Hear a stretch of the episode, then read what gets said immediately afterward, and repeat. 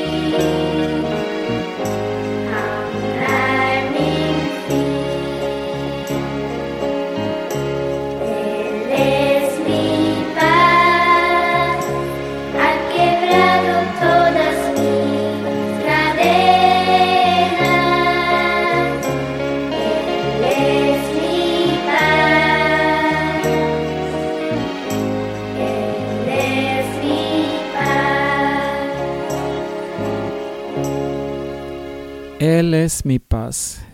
Era Cristina Imsen que cantaba aquí junto con sus hijas. Una grabación de los años 80.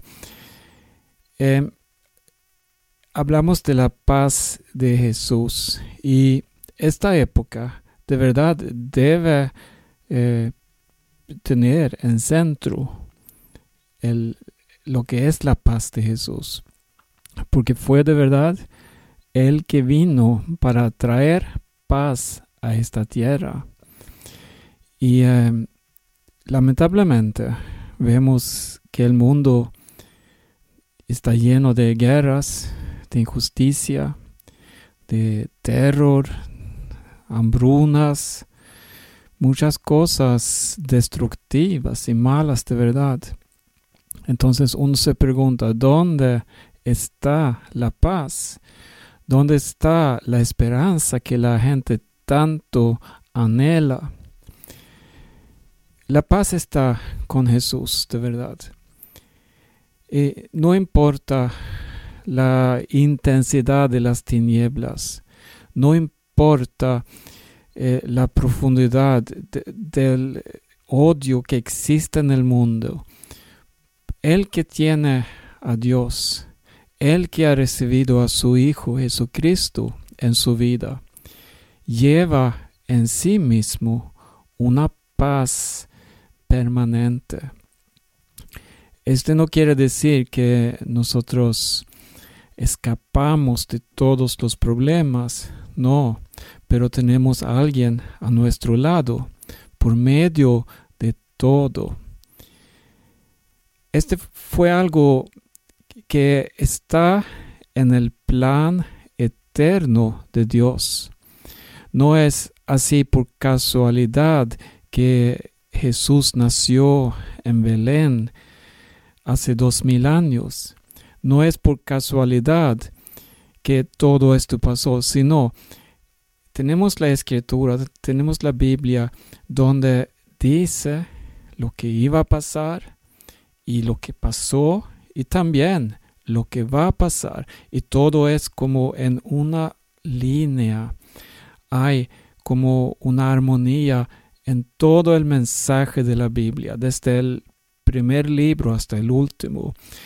Y lo que lo una es Jesucristo. Él es la persona clave de toda la escritura. Y la Biblia dice que Él es nuestra paz. Hay una profecía que yo voy a compartir ahora en eh, Isaías capítulo 9. Vamos a leer ahí del comienzo. Mas no habrá siempre oscuridad para la que está ahora en angustia tal como la aflicción que le vino en el tiempo que livianamente tocaron la primera vez a la tierra de Zabulón y a la tierra de Neftalí, pues al fin llenará de gloria el camino del mar de aquel lado de, del Jordán, en Galilea de los gentiles. El pueblo que andaba en tinieblas vio gran luz los que moraban en tierra de sombra de muerte.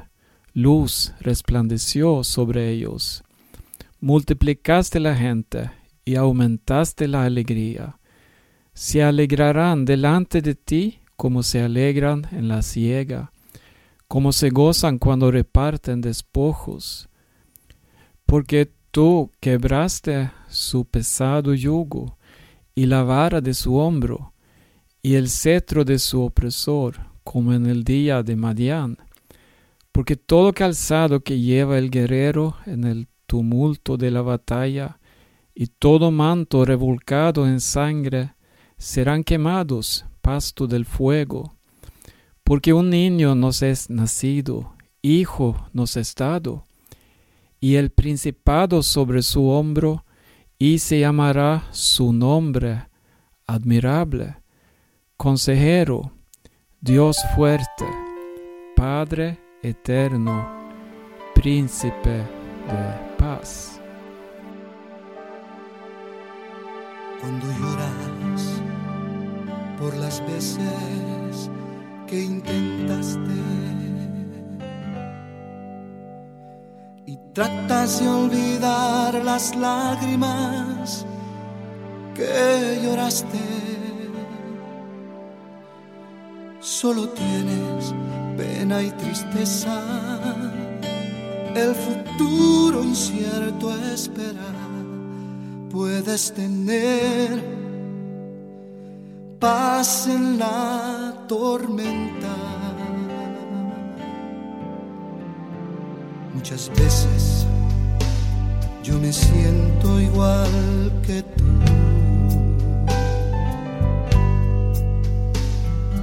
corazón anhela algo real. El Señor viene a mí y me ayuda a seguir en paz en medio de la tormenta. Puedes tener en la tormenta. Fe y esperanza cuando no puedas seguir, aun con tu mundo hecho pedazos, el Señor guiará tus pasos en paz en medio de la tormenta. Cuando lloras las veces que intentaste. Tratas de olvidar las lágrimas que lloraste. Solo tienes pena y tristeza, el futuro incierto esperar. Puedes tener paz en la tormenta. Puedes tener, puedes tener paz en la tormenta. en la tormenta y esperanza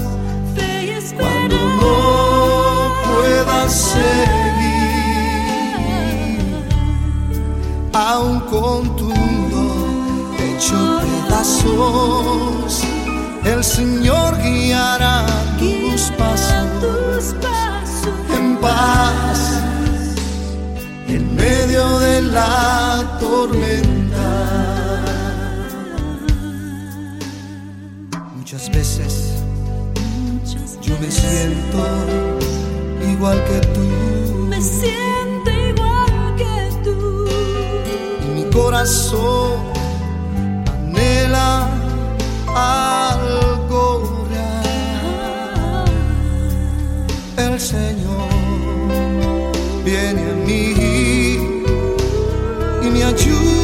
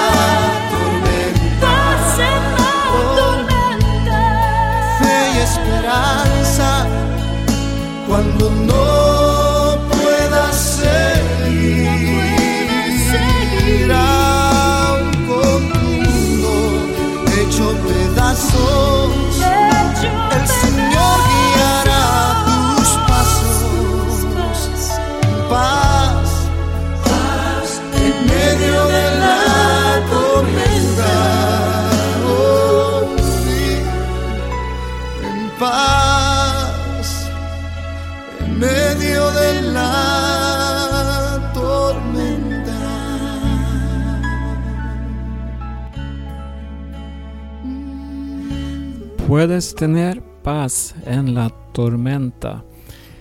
Esta canción eh, fue cantada por un artista que por el momento no conozco el nombre, pero el mensaje es eterno, de verdad. Es lo que Dios puede hacer en tu vida. Él puede crear esta paz, cambiar tu corazón de piedra y darte otro corazón nuevo. Él quiere tener tu vida, tu interior como su morada. Y recuerda, Él es el príncipe de paz. El texto que leímos era del profeta Isaías. Él vivía unos 700 años antes del nacimiento de Jesús. Y como quiera, Él nos daba profecías, esta y varias más, que hablan del nacimiento de Jesucristo. Y también nos daba profecías que hablan de, de, los sufrimientos de Jesús y también cómo Jesús iba a cargar todo nuestro pecado sobre su hombro, todas nuestras enfermedades. Eh, el Antiguo Testamento, así eh, como abre una puerta para nosotros ver el eterno plan de Dios. Y luego llegamos a un tiempo, eh, el último profeta del Antiguo Testamento se oye profetizar, tenemos el libro de Malaquías, que fue escrito unos 400 años antes que nació Jesús. Entonces hay un tiempo de silencio entre el Antiguo Testamento y el Nuevo Testamento. El Nuevo Testamento comienza con el Evangelio de Jesús. O sea, hay cuatro evangelios diferentes que cada uno narra lo que pasó cuando vino Jesús aquí a este mundo. Y voy a leer ahora del Evangelio de San Juan. Vamos al primer capítulo para ver algo sobre la llegada de Jesús. Pero primero, los primeros versículos también habla de la majestad de Jesús, que Él es sin principio de verdad, sin origen, Él es nacido de Dios desde la eternidad. Él es hijo de Dios. Y dice así, en el principio era el verbo, y el verbo era con Dios, y el verbo era Dios. Este era en el principio con Dios. Todas las cosas por Él fueron hechas, y sin Él nada de lo que ha sido hecho fue hecho. En Él estaba la vida, y la vida era la luz de los hombres. La luz en las tinieblas resplandece, y las tinieblas no prevalecieron contra ella. Hubo un hombre enviado de Dios, el cual se llamaba Juan. Este vino por testimonio para que diese testimonio de la luz, a fin de que todos creyesen por él. No era él la luz, sino para que diese testimonio de la luz. Aquella luz verdadero que alumbra a todo hombre venía a este mundo. En el mundo estaba, y el mundo por él fue hecho, pero el mundo no le conoció. A lo suyo vino, y los suyos no le recibieron.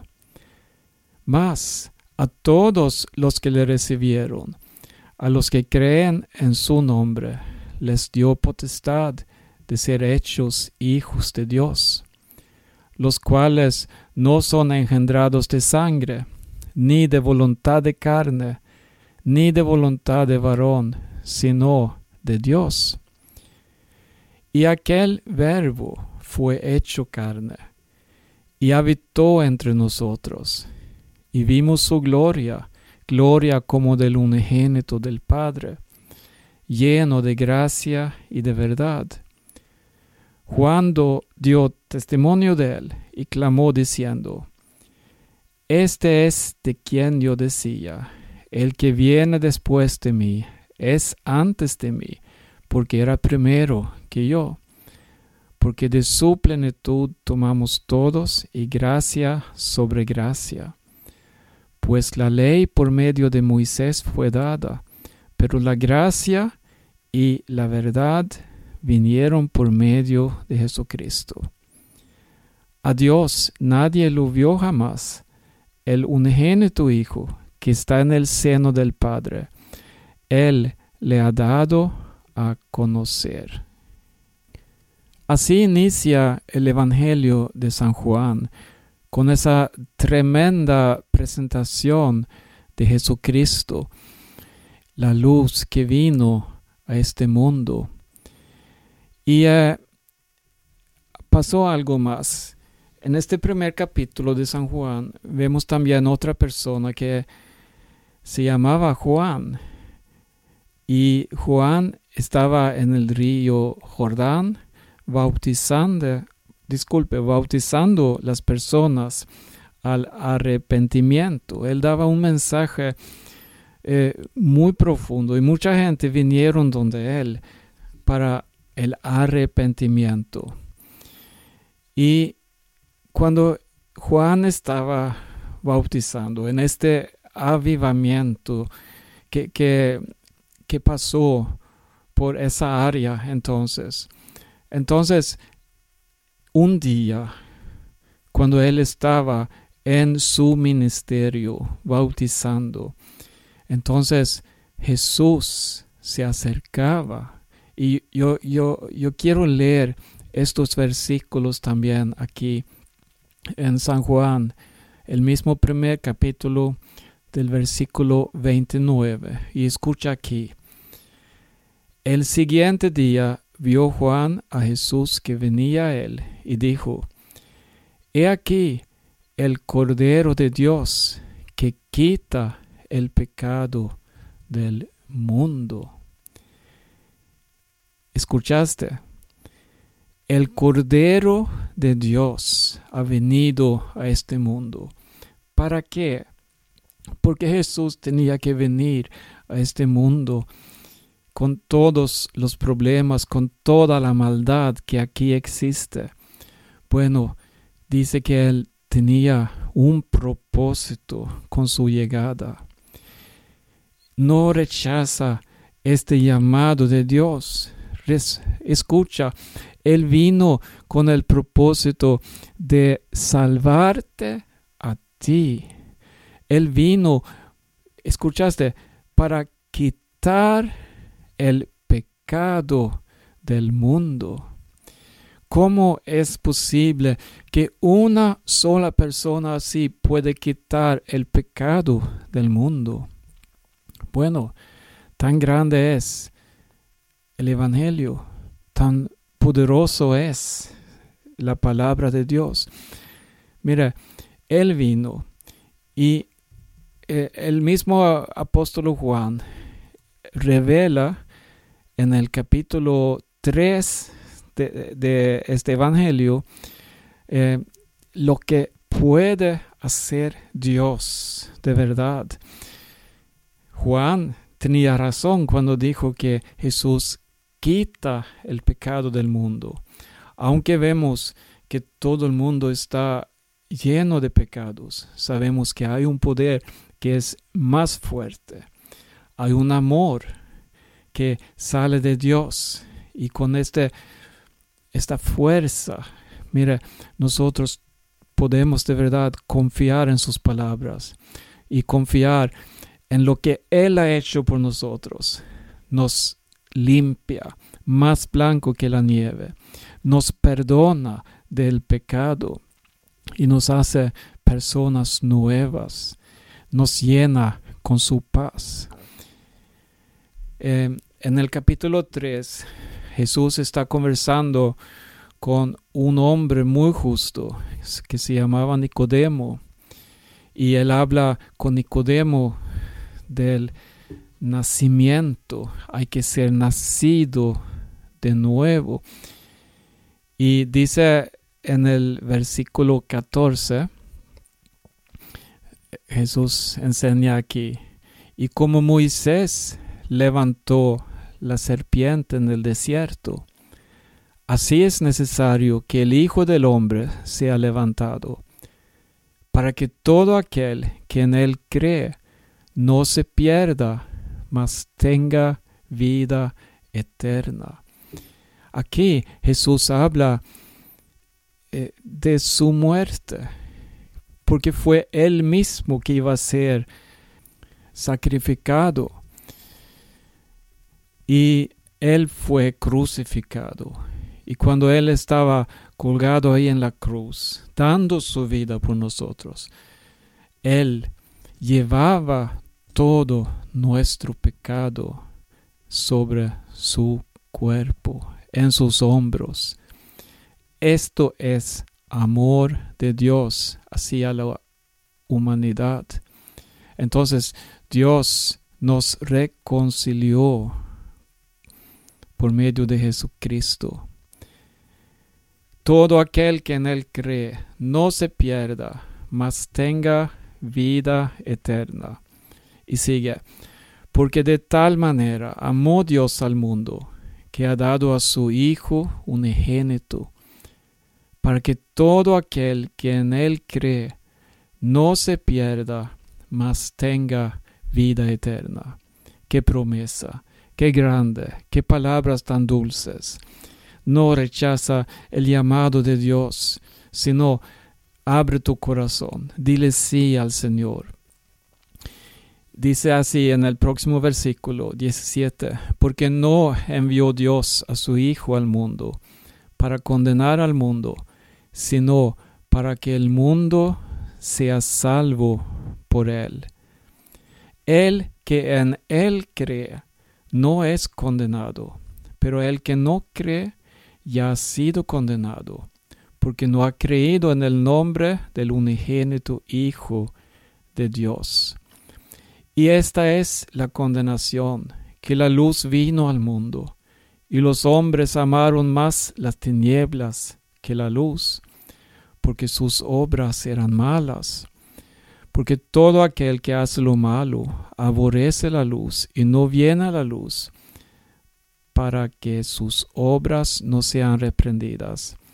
Mas el que practica la verdad viene a la luz para que sea manifiesto que sus obras son hechas en Dios. Hasta aquí eh, la palabra leída. Este evangelio es que predicamos y esto es lo que trata la Navidad. Cristo vino a este mundo y nos ha reconciliado con Dios por medio de dar su propia vida.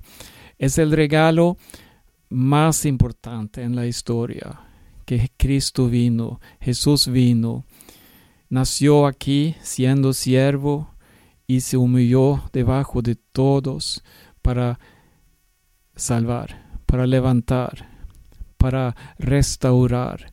Entonces, de verdad, hay esperanza.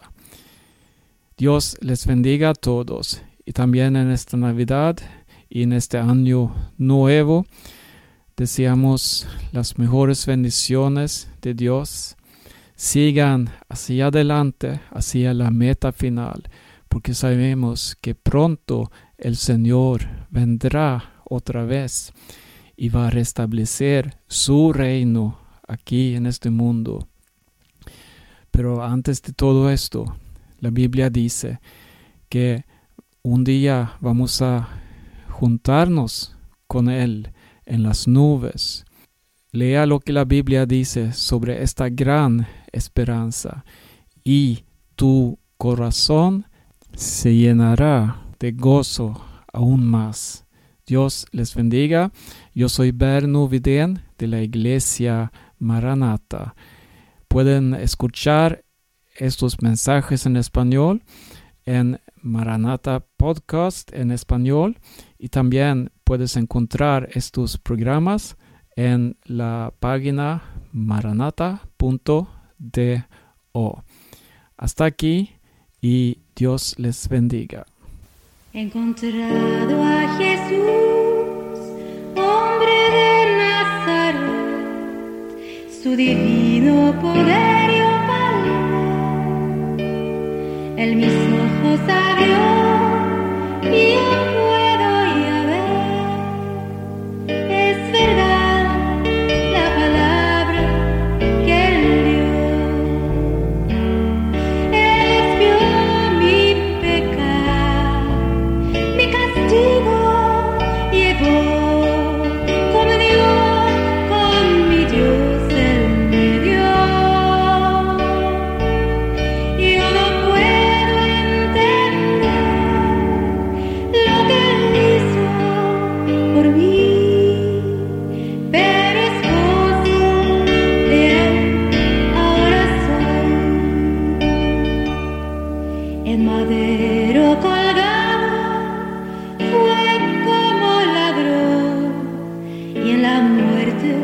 victoria ganó resucita en poder.